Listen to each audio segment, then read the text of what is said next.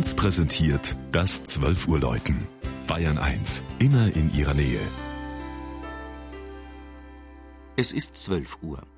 Das Mittagsläuten kommt heute aus der Stiftspfarrkirche in Altötting.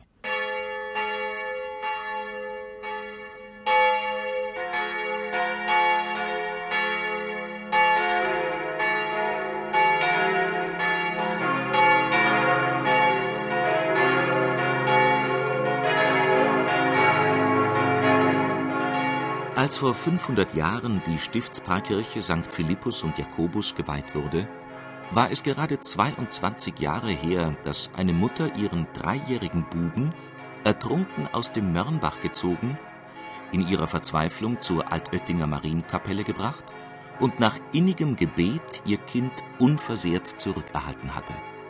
Dieses und weitere Wunder ließen das bereits seit der Karolingerzeit als Königspfalz und Reliquienheiltumsstätte bedeutende Oetting zu einem Wallfahrtsort aufblühen, der einer großen Pilgerkirche bedurfte.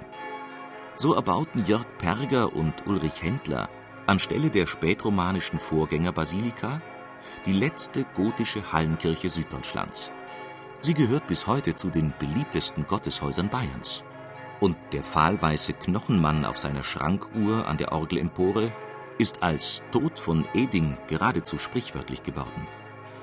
Von einem unbekannten Künstler, wahrscheinlich zur Zeit der Pestepidemien Anfang des 17. Jahrhunderts aus Lindenholz geschnitzt, richtet seine unerbittlich mähende Sense eine beklemmende Memento-Mori-Mahnung an die Gläubigen. In diesem Rahmen den Kunstreichtum der Stiftskirche auch nur anzudeuten, ist unmöglich. Man muss sie sich, angefangen von den kostbaren Portalen der Leinberger Schule, über den lichtdurchfluteten Hallenraum mit seinem von eleganten Pfeilern und Diensten getragenen und mit prächtigen Schlusssteinen geschmückten Rippengewölbe bis hin zu den Plastiken, Epitaphien und Gemälden selbst erschauen. So wirkt auf den Betrachter ein, was Glaube und Kunst mittels der Spendenfreudigkeit der Pilger in fünf Jahrhunderten hervorgebracht haben.